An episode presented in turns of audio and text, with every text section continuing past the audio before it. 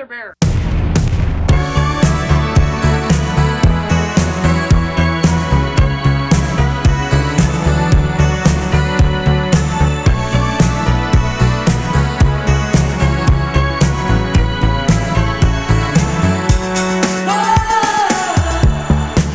Hello，大家好，欢迎来到啤酒事务局，我是天。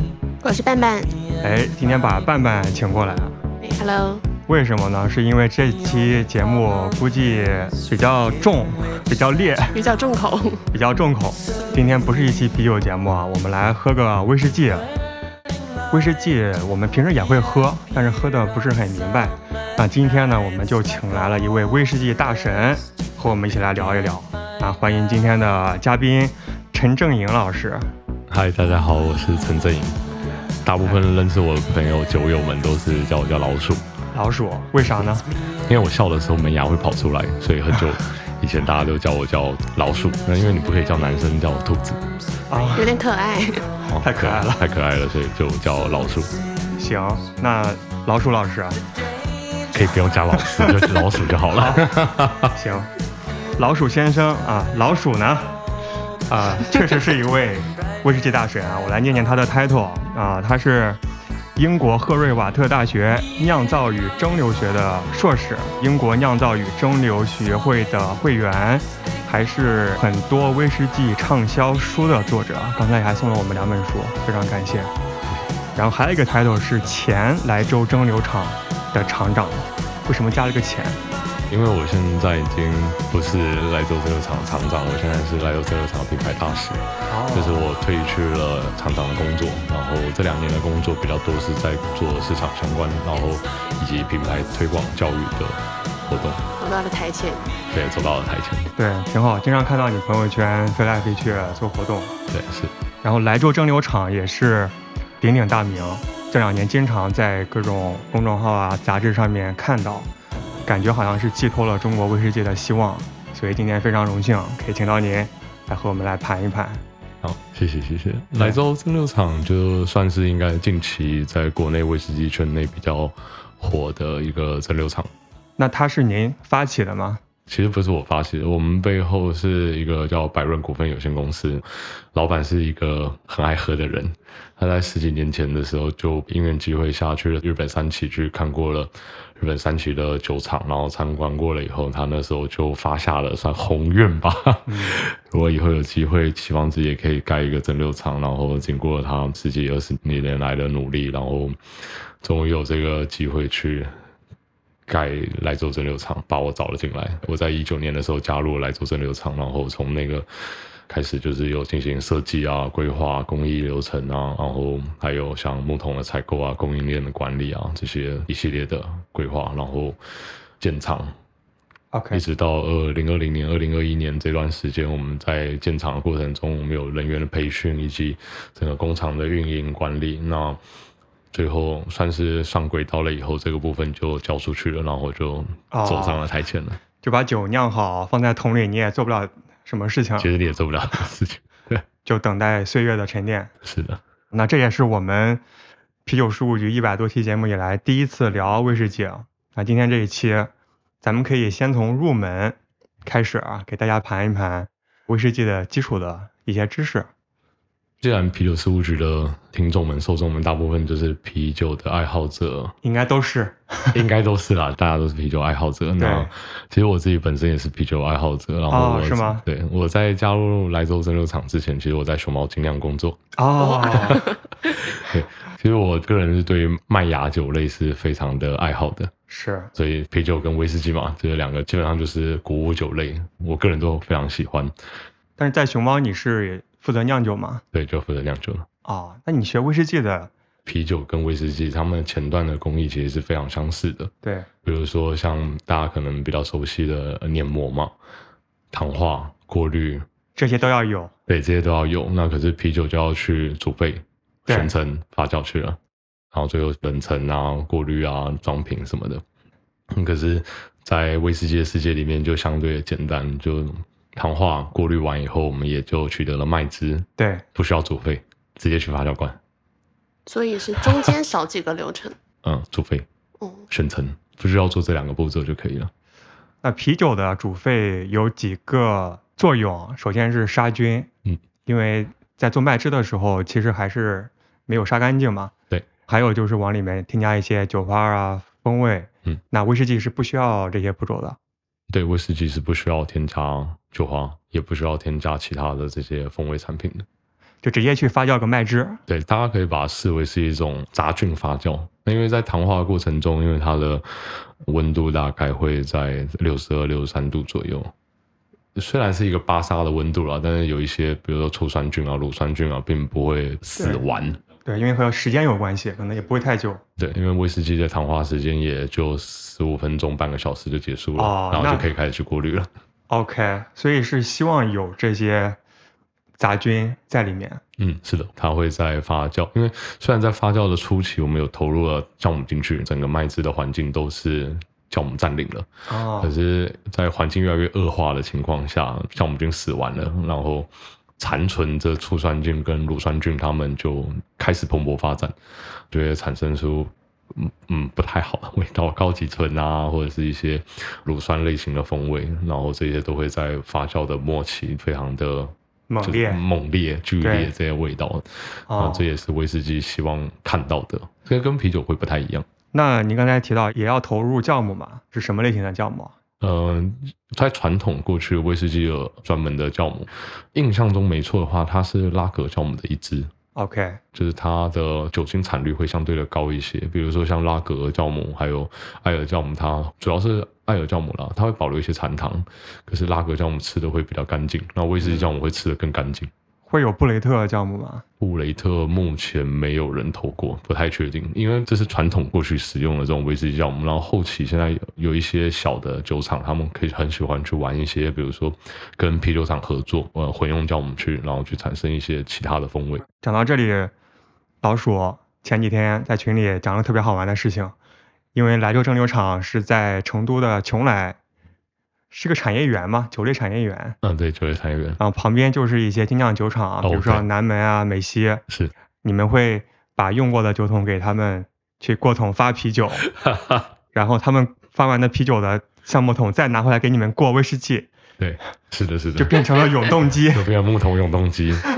都过了桶，都过了桶了。桶陈啤酒，嗯，威士忌桶陈啤酒。接下来是威士忌桶陈啤酒桶陈威士忌，就套娃一样套下去了。对，再回来就是说，啤酒和威士忌有很多相通之处。从最前期的麦汁制作就已经是共同的一些工艺。对，然后就放在那边发酵，发酵一般发酵几天？嗯，发酵时间很快，基本上四十四个小时到四十八个小时就可以全部发完了。然后就很多酿啤酒的朋友就问我说：“哈，为什么你们可以这么快就发完了？”主要是因为会控制温度啦，但我们控制是三十四度，算高温发酵，这个是一般做啤酒的人想象不到的温度。啊，就是猛烈的发酵。对，那会有各种各样的异味出来。对，但是你们不不 care。对，也不算不 care 吧，还是会在意啦，但是没有像啤酒要求那么精准，就不会影响太大。嗯，对，因为在后期蒸馏的过程中，这些风味会被排除掉。哦，所以就想快速的去获得酒精吗？嗯，可以这么说，就是也从大厂的观点上来这样子看，说我们会是比较希望我们的设备周转率是很高的。哦，那两天之后获取了发酵过的麦汁，这时候已经变成酒精了，只是它不太好喝。嗯，真的是不太好喝。你你喝过吗？好奇了，什么味道？好奇，就是它像像酸啤酒，带有一点点马厩，就是很跟布雷特有一点像，但是比布雷特再臭一点，但不会像肯迪用那样子的那种味道，因为肯提用它发酵时间太长了。对，康迪龙，因为布雷特酵母在酿野菌啤酒的时候，其实一年之内它也不会有臭的味道，它是偏水果的一些物质释放出来，也是要一年以上的野菌啤酒、自然发酵啤酒才会有比较愉悦的马厩啊、皮革的味道。所以我猜那个两天发酵之后的酒精应该没有特别美妙的布雷特的味道。嗯，不会有太美妙的味道。那通常两天是最短的，那会有些时候有一些酒厂他们会比较想要一些果香的风味的话，会放更长的时间。比如说，我们一般用时间来计算，就是比如说七十二小时、九十六小时或一百二十小时的时间。那放的时间越久的话，那种因为乳酸菌的作用，它的果酸的风味会越来越强。OK，然后，所以就等到发酵完全部结束以后，我们就会得到那种发酵的酒牢。那这个酒牢就会进到蒸馏器里面做第一次的蒸馏。按照我们过去的习惯称呼它叫低酒，就是 low wine，就是会把第一次蒸馏完酒全部收集起来。低酒对，低度酒，你就把它当做是低度烈酒，，OK，大概多少度度是多少？平均大概在二十五到三十左右。？OK，然后收集完了以后，会再做第二次的蒸馏。那第二次蒸馏就掐头去尾，然后收酒心。然后掐头去尾的部分的话，这些酒其实不会直接浪费掉，它会收集起来，然后再和下一次低度酒混合。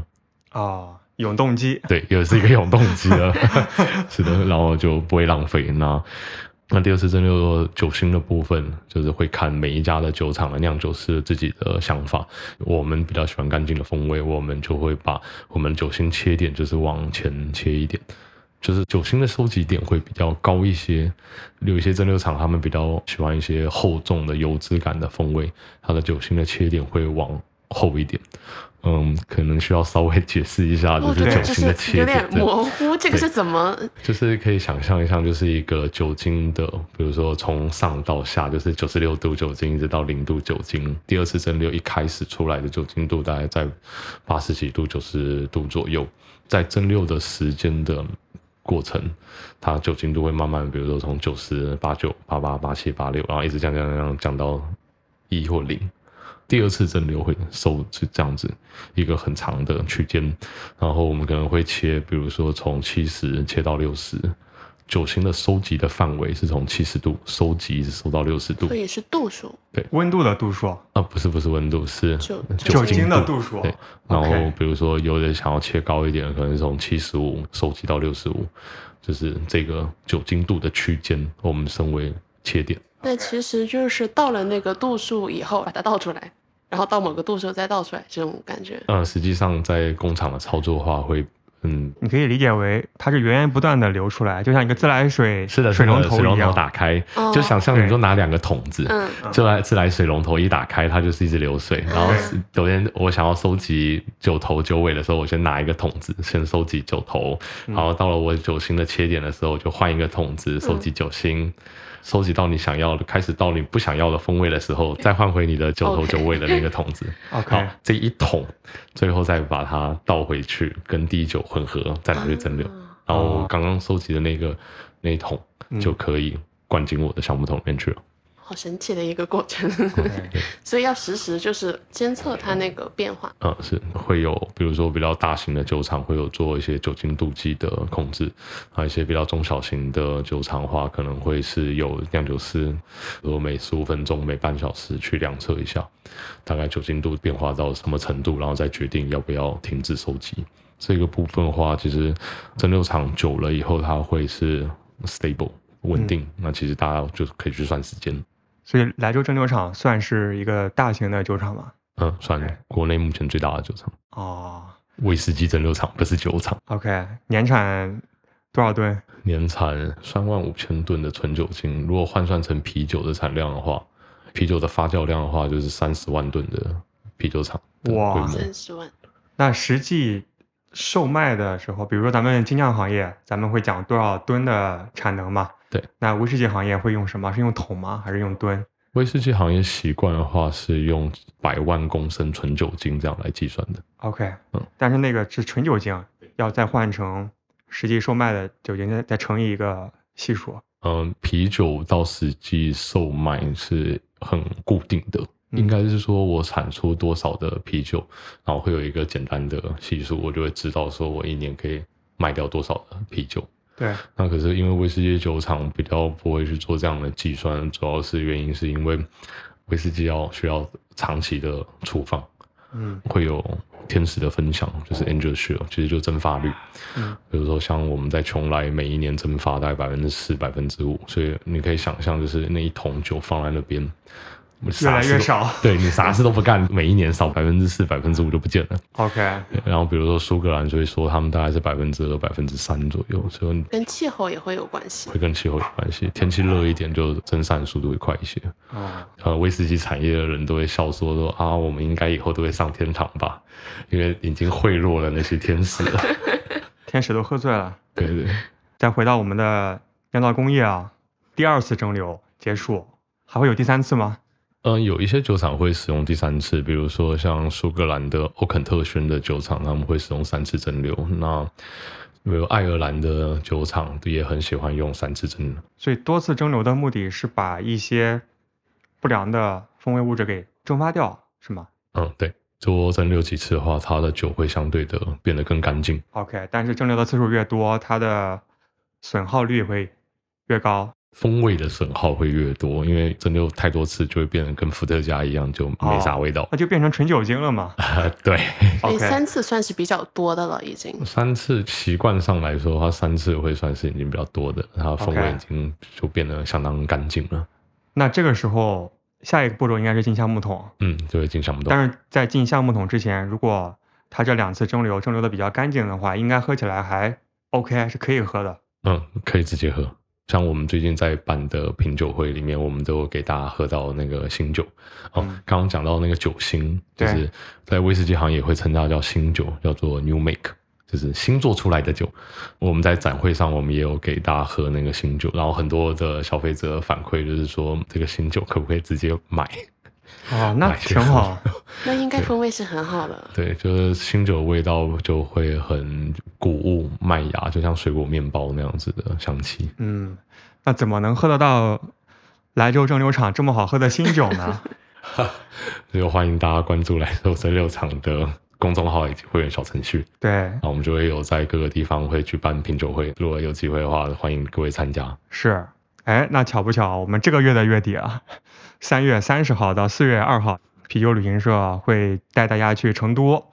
那这一次呢，除了会参观咱们中国一线精酿厂牌，包括南门倒酿、牛皮糖，还会去药厂、酒吧打卡之外呢，我们还会去参观莱州蒸馏厂，有老鼠带着我们去品鉴莱州蒸馏厂的新酒，新酒。呃，除了新酒以外，还有其他统称的麦芽烈酒，哇，太棒了！这一趟喝下来，哎，酒精充满。是，大家可以关注啤酒事务局微信公众号，回复“成都”就可以获取我们旅行的报名方式。广告完毕。好，接下来咱们继续科普节目。那这个新酒一般来说还是要去进橡木桶，对，陈年这里面有没有什么讲究？哦，讲究还蛮多的。嗯，因为会看各个地区，我们可能稍微晚一点的时候，我们会讲到，就是说各个国家的威士忌对于橡木桶的要求会有点不太一样。这样，大致上整个产业习惯就是会进到橡木桶，会选择比如说像新制作出来的木桶、新桶，或者是波本桶、雪莉桶、红酒桶，或者是像莱州蒸馏厂这里面我们有用 STR 的木桶。晚一点可以解释一下 STR 木桶是什么。除此之外，像蓝姆酒桶啊、龙舌兰桶啊，还有啤酒桶啤酒永动机，对啤酒桶，这些都会是很好的熟成的木桶的类型，然后熟成出来的威士忌都会有不同的风味。刚才你提到波本桶嘛，波本不就是一种威士忌吗？为什么要把波本单独拿出来讲啊？好，我们就可以稍微介绍一下为什么会有波本桶这样的东西出现了，因为嗯这件事情是跟美国威士忌的产业有关系，跨到整个美国的森林以及美国的木桶产业。大家知道，美国对于的产业保护，有的时候真的是用各种的法规去限制的。那为了要让他们的林业以及他们的制桶产业有非常好的发展，于是他们有去游说联邦政府去制定法规，说威士忌产业只能使用新的木桶，啊所以，我就可以这个挺无聊的。对波本威士酒厂必须要使用新的木桶，所以我就可以保证我的木桶厂一直有人来跟我买木桶所以这个是已经在执行的法规吗？啊，这已经执行了四五十年了吧？就一直大家只能用新的。对，一直大家都只能用新的木桶。那这些波本威士忌酒厂用完了波本桶就退下来，因为你按照法规你不可以再使用它了，所以就会很多的波本桶出来。对，我觉得你刚才回答的非常深入，但是我的问题其实更加浅显一些，就是什么是波本威士忌？哦，啊，对，就什么是波本威士忌啊？就是在美国境内生产的威士忌，然后按照蒸馏的酒精度的要求、陈年的酒精度要求，比如说六十二点五，就可以叫做波本威士忌。OK，然后美国对于成年的法规还蛮有趣的，因为基本上你成年一天，你都可以叫做波本威士忌。然后只有有一些特别的字眼，比如说有加一个 straight 这个字，才会需要好像是两年还是四年以上的时间，嗯才可以加 straight 这个字。straight 直线的啊直，，straight，啊，OK，这个是美国特有的要求。所以这一类的要求都是只有美国有的。嗯，然后那像其他苏格兰的话，就是三年，嗯法规要求是三年的成年时间。爱尔兰我印象中好像也是三年，加拿大三年，然后中国是要求是两年，日本好像也是两年。就是必须要成两年才能以威士忌的名义来卖。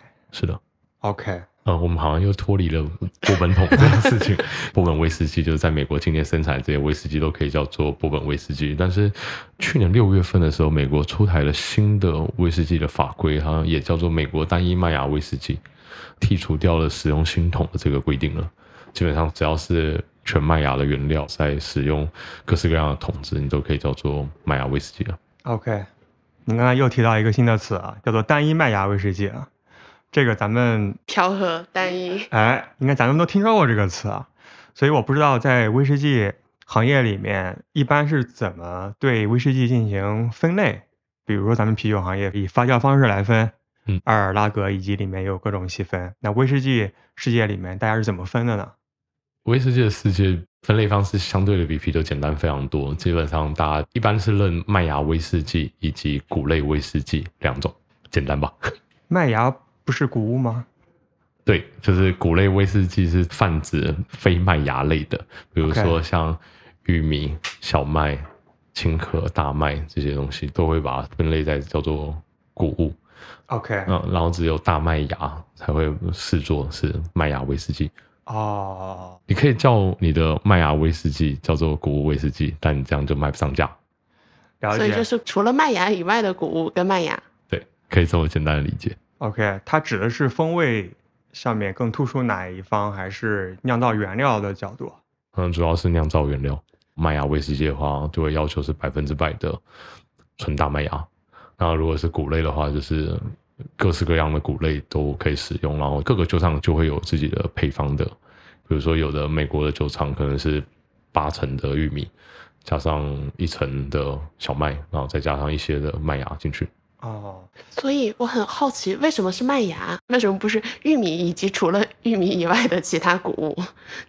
就像啤酒为什么一般都用大麦 大麦芽来发酵呢？因为那时候正好在种，正好有。嗯，对啊，主要是正好有，然后再加上，因为以前小麦是拿来做面包的啊、大麦芽的各种酵素啊，就是各种酶酶活性也比较高。酶活性比较高，而且比较有趣的点是，大麦这种物种，它除了可以自己糖化自己以外，它还可以去糖化别人，嗯，特别适合。特别适合，所以就很多传统的一些酒厂，然后他们做国威士忌里面，他们可能百分之九十是，比如说玉米、小麦，然后剩下百分之十，它还是要保留大麦芽，那就是用大麦芽自己的酶活去糖化其他人。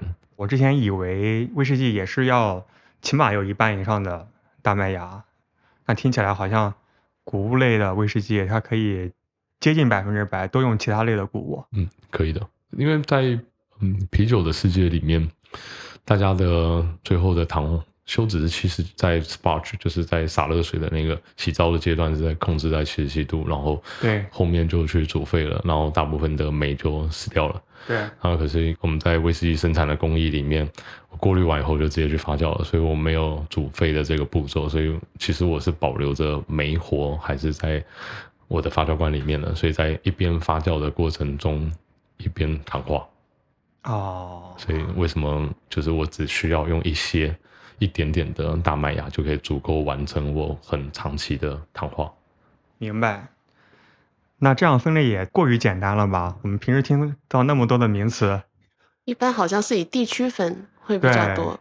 各种各样的风味儿，啊，对啊，是是哦是，真的要细究的话，嗯、比如说在苏格兰就分苏格兰的威士忌，那苏格兰威士忌底下就分麦芽威士忌跟谷类威士忌。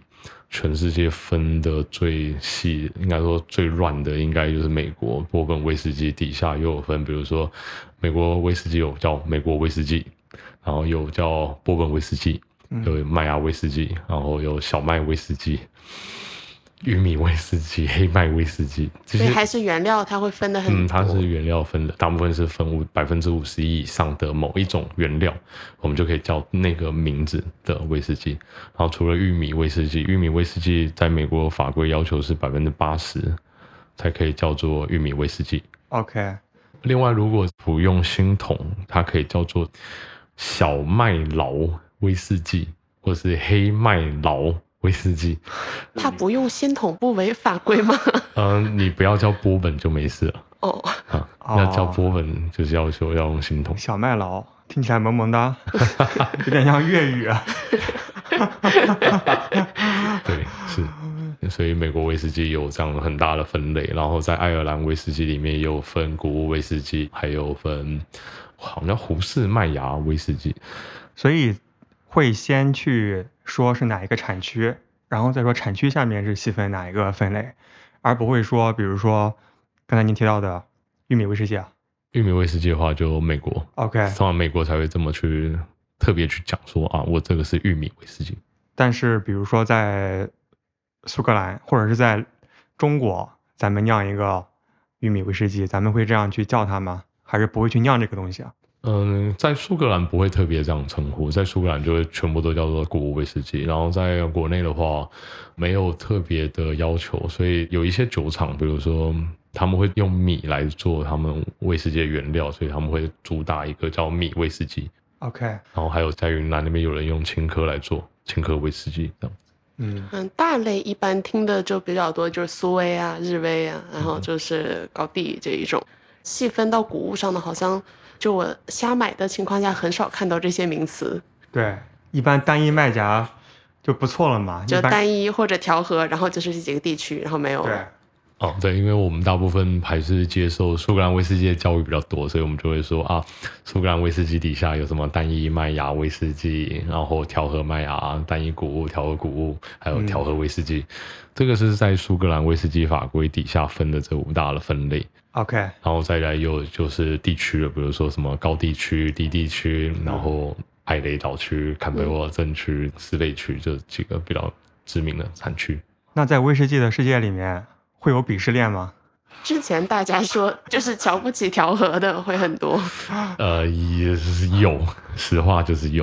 比如说像喝单桶产品的人会瞧不起喝桶强的，喝桶强了会瞧不起喝单一麦芽威士忌的，然后单一麦芽威士忌会瞧不起喝调和威士忌的。可是这又是一个循环，因为调和威士忌里面最高价的是一个。比如说 Johnny Walker 的蓝牌，喝这个蓝牌的人又就很多会去鄙视喝单桶产品的人，为什么？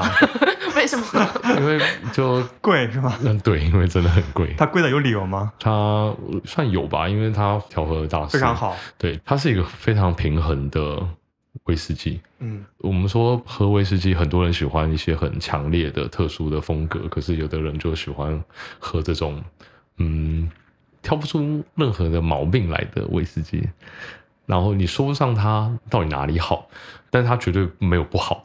中庸的这种很，中庸的，是，然后就一个晚上就可以喝掉一瓶两瓶这样子，呃，一瓶两瓶可能有点多酒量好这么，吓人吗？一瓶两瓶可能有点多了，但是至少你喝完一瓶不会有什么负担，你就不会觉得说、嗯。啊，我明天不想要喝，或是我这一个月都不喝威士忌，不会出现这样的状况。所以可以说是，就高级的审美不代表是要烈或者是风味非常的突出，有一些平衡的酒反而更考验功力，而且它可能是调和出来的。哦，是我自己个人觉得，就是平衡的酒才是好的酒。对，就像咱们喝自然发酵啤酒，像你刚才提到康帝龙、三全，是，其实最常见的还是调和的酒，比如说老贵滋嗯一年、两年、三年，嗯或者是是水果啊、兰比克单桶单一年份的自然发酵啤酒，可能有一些自己的缺陷也好，或者是某些不足，那通过拼配，其实是可以把这个酒的风味更好的去表现出来。是就如果是追求就喝一个单一年份的蓝比克，当然也有了，但是它不一定比调和出来的好喝。呃是啊是啊，因为酒厂这些调酒师啊，就是那些调和师傅啊，或者是酒厂酿酒师，嗯，他当然希望是展现出一个稳定的产品，好的产品。那就像刚刚您说到的，如果我今年这个年份的酒可能缺少了什么东西，嗯如果我可以混个几个年份调出来一个产品，然后它是好喝的，它是很平衡稳定，大家喝起来没有什么负担的酒类的话，那其实相对的，嗯大家就会比较容容易去欣赏这样子的产品。对，在十几年前吧，我喝到一次康体用的一个单一年份的产品，那个马厩的味道，我个人真的是没有办法接受。通过一些调和就可以更加平衡一些。我曾经还喝过单一麦芽的啤酒，单一麦芽的啤酒，这个就是很过分了。百威他们的宣传语上面写的是单一麦芽，就很无聊，就因为它完全没有意义。呃是什么意思？为什么要叫叫单一麦芽的啤酒？他就写了单一麦芽，那酿啤酒的朋友们都知道，只能是基础麦芽嘛，其实是最廉价的麦芽，对吧？它拿那他可能打的就是大家对酒的概念，就是单一麦芽单一好应该贵一点，对 好一点。所以那种我觉得就是营销过分了。对，就是它如果单一好的话，你可以买；那单一不好，它还要去宣传，而且你还买的更贵，智商税嘛。因为在威士忌的世界里面，单一麦芽是指单一一间酒厂，不是指某一个麦芽或是某一种麦芽品种。对，这个在威士忌的产业里面是这个样子的，哦，我之前一直以为是单一个麦芽品种。不是单一个麦芽品种，单一酒厂它意思就是单一酒厂，就是在这个酒厂生产出来的麦芽威士忌，然后就说它是单一麦芽威士忌。那如果那个酒厂生产谷物威士忌，那它就是单一谷物威士忌。OK，诶，我记得好像就是英国有一个酒厂，它就是全都生产单一麦芽的，然后就是它自己也有种植麦芽，然后它每一个瓶标上面我记得都有溯源那种他们自己的麦芽啊、种植啊这一类的，就它整个酒厂只卖单一麦芽，麦芽都是自己种。哦，是他们行销叫做 single farm，就是单一农场。他们本来就是一个比较小的一个农舍酿酒，对，所以他们就可以做到这个程度，就是在这片土地上我种了些什么东西，我就可以拿来酿酒，这样。对，看到很多转发的那个营销的概念，我说单一农场，对对对，是是这个新兴观念。一些新型的小酒厂会做这样子的宣传。就就满足大家去溯源的消费心理，是的，是的，就像精品咖啡也是啊，SOE 嘛。嗯好，single origin estate，我个人不会去追求说去买一个 SOE，除非它的风味真的很好。很多拼配的豆子就是好喝，嗯，那我不会去花多花几块钱就买一个一个味道甚至还没有那么平衡好喝的一个 SOE。当然，括号是为了学习这个咖啡豆的知识的时候除外，但大多数人咱们不是为了学习知识嘛，只是为了好喝而已。是对，大多数的就是为了好喝。刚刚讲到，比如说 SOE 啊，其实这个概念其实是跟威士忌有点相似吧，因为很多人会去追求一些，比如说单桶的产品，可是不是说每一个单桶的产品都非常好的。对某一些单桶它可能在熟成的过程中，它会某一些风味特别突出，那可能某一些风味是弱化掉的。那只能说调和师他会找各个桶的桶型，然后去调出一个他想要的风味的展示的方式。对，所以它不一定更好，但是它一定更少，啊对，那贵嘛肯定是少的，就会显得珍贵。对，显得珍贵。茶的行业里面，他们现在有一个单一老树，嗯，是是 是这一棵老树上面摘下来的茶叶，是，你说图啥？图珍贵嘛，稀有。可能也会有看年份，可能跟葡萄一样啊，会有什么采摘年份、嗯，当年的气候、雨水。所以结论是，这个鄙视链客观上是存在，但是有些时候从风味的角度不一定特别的科学合理。对不会太科学，这种鄙视链一定是存在的。那只要自己觉得好喝的酒就烧酒啊，嗯，每个人的口味真的都不一样。那你平时喝什么比较多？我基本上什么都喝、欸，嗯，有什么不踩坑的挑选方法吗？呃、这样吧，我们分为入门和进阶。先说入门，入门，嗯，风格上的话，如果大家比较喜欢水果类型的风味的话，就是比如说雪莉桶类型的葡萄酒桶类型的桶层的威士忌的话，它的风味就是比较偏深色的水果啊、巧克力啊这样子类型的风味。那如果比较喜欢一些花香调的，或者是一些香料、香草这类型的风味的话，比如波本桶型的会比较多。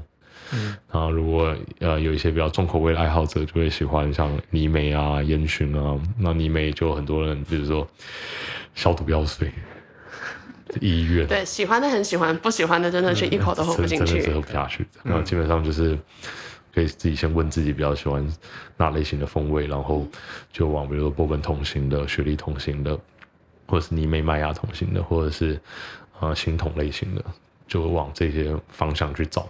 先去查它是什么桶。对，那大概对这个风味有一些概念。嗯嗯，其实最好的方法就是，比如说像和朋友们一起买一支，大家一起喝，或者是去参加品鉴会啊，或者是找一些威士忌酒吧，他们会做一些介绍。那你可能一次就点了单杯单杯的，哦你就不用一次买一大瓶这样。哎，对，这个我觉得就像精酿酒吧一样，有各种各样的啤酒，你也不知道怎么点，那你就去酒吧嘛，坐在吧台和侍酒师聊一聊，是，啊，尝一尝多好。比如说买一个 flight，对，什么样的味道都可以试到。是，包括我们现在在的莱州吧，啊，莱州吧不在莱州，在上海。在上海，对，我们现在在上海，在长乐路和富民路这个交接地方，然后莱州蒸馏厂有在这个地方投资了一间嗯莱州吧，做我们莱州的红酒的品鉴，以及它也是一个威士忌和鸡尾酒的酒吧。所以大家如果有机会有兴趣的话，可以过来看看，可以喝品一品。可以喝品一品，找自己想要的威士忌的风味。对，非常漂亮的一家店，欢迎，刚开不久，嗯，去年十一月十二号开的，大概到现在三个月吧。然后有许多我们莱州蒸馏厂的元素在里面，比如说我们有从世界各地买过来的木桶啊，因为在运输的过程中可能会磕磕碰碰的，然后那些木桶就会退下来，那那个板材就会成为我们的很漂亮的装饰，比如说门头啊，以及我们上面的穹顶的装饰都会用到很多我们来做的元素在里面。是就非常真实，看得出来都是一些淘汰掉的一些零件，但在这边被拼配起来就感觉很棒。就是来做的元素的延伸。嗯，那酒桶都是从国外进口的。我们目前的莱州蒸馏厂的酒桶基本上都是从国外进口的，然后我们也有在国内采购，比如说很知名的蒙古力桶，就是在日本威士忌里面会讲那个水油木桶，那其实它的学名就是蒙古力，就是在国内的长白山啊、大兴安岭一带都长满了蒙古力的这种项目的材料，那这些材料其实是可以作为木桶。来哦去收成威士忌，但是因为这个算是很稀少吧，所以我们每一年能采购的量也不多，大概也就几百个桶子这样子。绝大多数的桶子还是得要从海外进口。这是一个高档的嗯，未来会是一个比较高端的产品。，OK，所以中国也可以做橡木桶。嗯，中国可以做橡木桶，而且中国做橡木桶也很厉害，在山东一带，呃，因为山东是国内很早的葡萄酒的产区，除了葡萄酒以外，还有啤酒啊、白兰地啊，都是在山东那地方出来的。对，然后，所以那边有很多的笑了，很多啤酒都在山东产的。呃，对啊，很多，比如说青岛啤酒不是在山东产的吗？嗯，还有熊猫之前厂也在山东。没有没有没有，熊猫精酿厂在益阳湖南。好，记差了。对，因为像我们莱州蒸馏厂里面有一个木桶厂，其实我们就是和山东的新城嗯有一家木桶厂叫新城木桶厂，跟他们一起合作，在我们的莱州蒸馏厂里面盖了一个木桶厂，做我们 STR 的工艺。嗯，就除此之外，还有在山东的一些木桶厂，他们都有在做橡木桶，供给比如说葡萄酒庄使用。嗯，我春节的时候去巴厘岛去参观一些精酿酒厂，他们说他们现在正在和中国的一些应该是葡萄酒酒庄吧去谈，他们也在从中国进口橡木桶。好像印尼啊、东南亚那边本身也不产木桶嘛，他们反而觉得就中国的酿酒师很幸运，因为有自己的木桶。是啊，国内有生产木桶，然后我们可以就是比较好对接使用。但因为国内的木桶的产量，就是这几个木桶厂的产量都没有很大，一年大概就是三五千个桶子。因为以前葡萄酒庄一年会用的量就没那么多，所以他们这个产能其实就算是可以应付国内的这些葡萄酒庄了。那莱州蒸馏厂一年要用十五万个桶子，十五万颗木桶，然后所以量非常的巨大。国内的这些木桶厂。供不上来，所以只好就向海外采购，比如说像我会从美国还有西班牙，嗯，买木桶。行，那除了木桶这一块儿，就是在酿造方面，莱州要酿或者是要蒸馏什么方向的酒？嗯，因为有鉴于国内的威士忌蒸馏厂，也就是近这两三年有大量的蒸馏厂冒出来，然后不太确定未来就是国内的。威士忌蒸馏厂之间的换桶的计划，因为像比如说苏格兰威士忌产业，他们已经有存在了大概将近两百年的历史了。那他们算是一个很成熟的产业，所以他们酒厂和酒厂之间，公司和公司之间会互相换木桶。因为某一些酒厂会做某一些风味，然后有一些酒厂是做不出来的，那就是我要。某些风味的时候，我可能会要这个公司在今年调配的过程中，可能某一些风味我会需要跟其他的公司去采购木桶。可是因为在国内目前呃整个威士忌产业，也就是这两三年比较蓬勃发展。算是刚起头了，那也不太确定说未来有没有这样子互相买桶的计划。那所以只要来做蒸馏厂，只好把各式各样的风味都自己做了，就是有偏水果味的，有偏麦芽味的，花香调的，有偏木质调的，有偏香料的，这些以后就来做蒸馏厂自己都会做，然后可以供给我们的调和团队们有更多的选择，就像是在炒菜一样，大厨炒菜嘛，你就不可能只用一种。原料你不可能大家都只种白萝卜，你可能要种萝卜啊，也要种茄子啊，要种一个菜场出来。对，就是开心农场。哎，我很好奇，像桶如果对它的风味影响这么大的话，它会不会每一个批次的风味会有差异？因为桶这个东西，我感觉哈，它不是非常标准化的东西，就你可能这一批味道在这边，你可能换一批桶可能会有差异吧。对对，每一个桶它可以拼配一下。对啊，桶子 桶子和桶子之间其实就会开始有一些不一样的差别了，就是在成年的过程中，它调生出来的风味就会多多少都会不太一样。就长期成年下来，我们会去观察它的风味的走向，比如说像波本桶，它的风味应该会落在香料类型的风味，或者是像。椰子或者是像奶油这类型的风味会落在这个区间里面，可是如果波纹桶的在熟成的过程中，它变成是比如说水果果干的味道，那就是完全不对的风味走向。那那个要不就是那个波纹桶本身就有问题，要不就是可能是一开在记录的时候，它可能就是错的。那。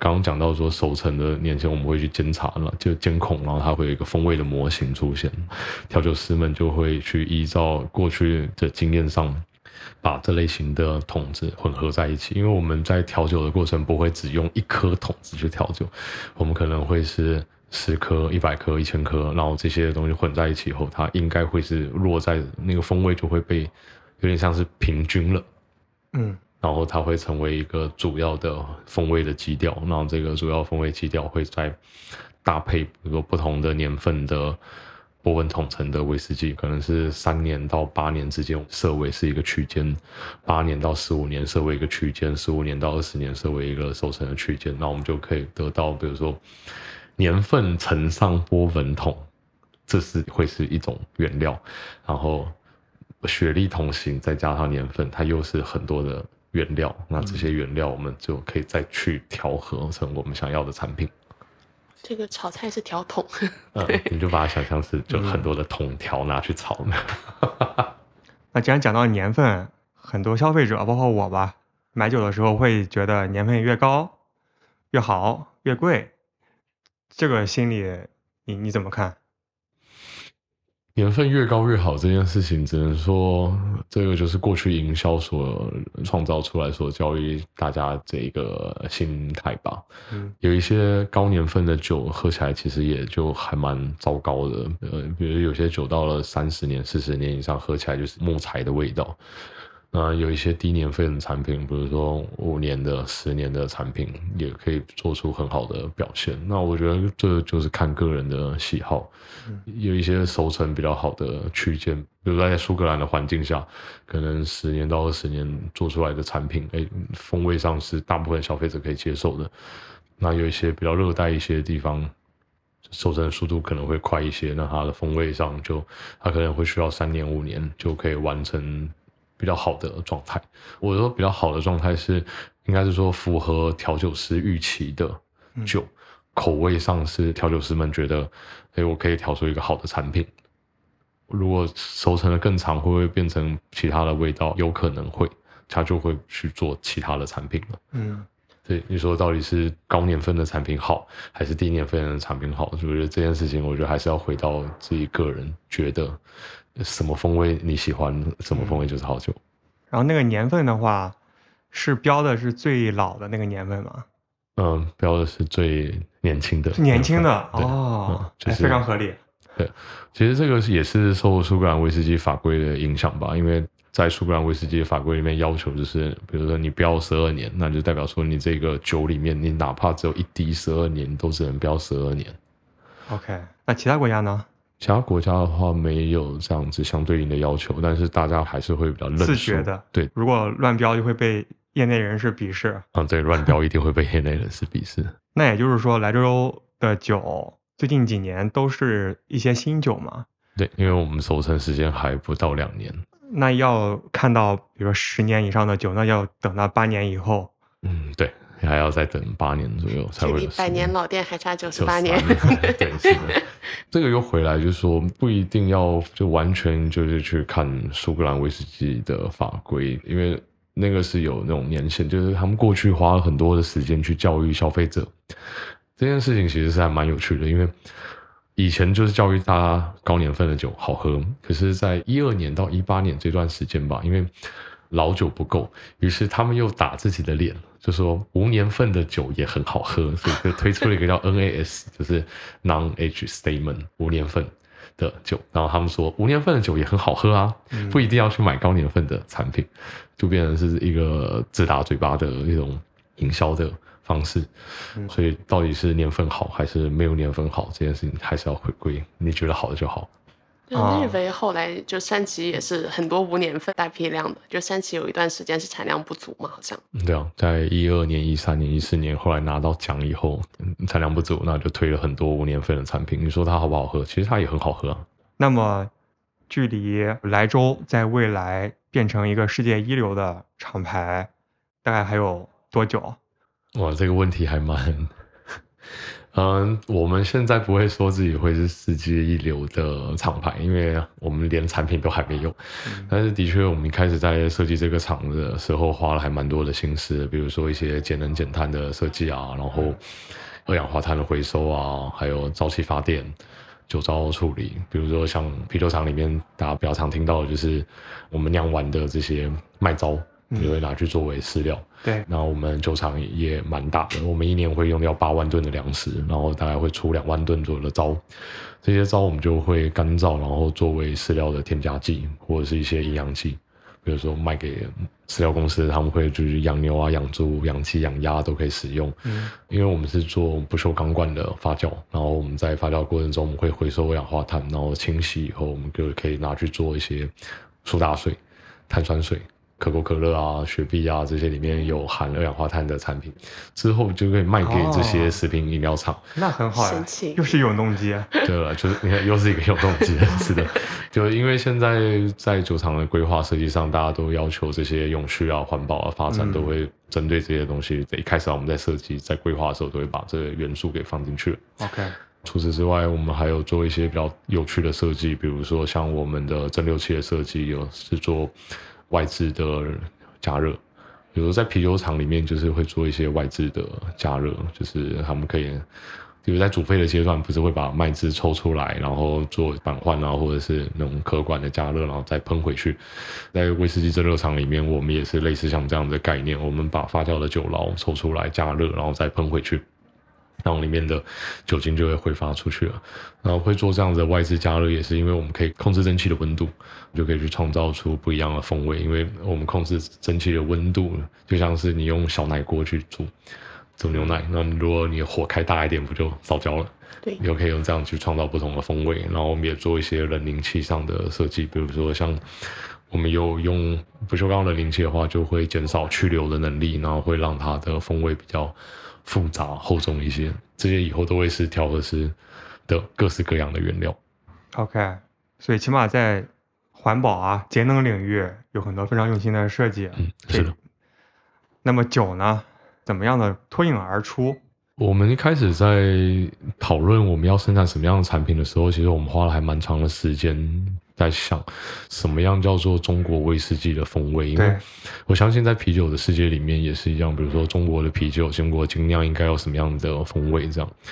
那我们自己有做了一些尝试，就是我们除了要和国内的啤酒厂合作以外，我们也和国内的葡萄酒庄合作。我们在甘肃有一家葡萄酒庄，算是长期合作了吧。他们有拿我们的桶子去做一些他们的白兰地、甜型的、干型的加利葡萄酒类。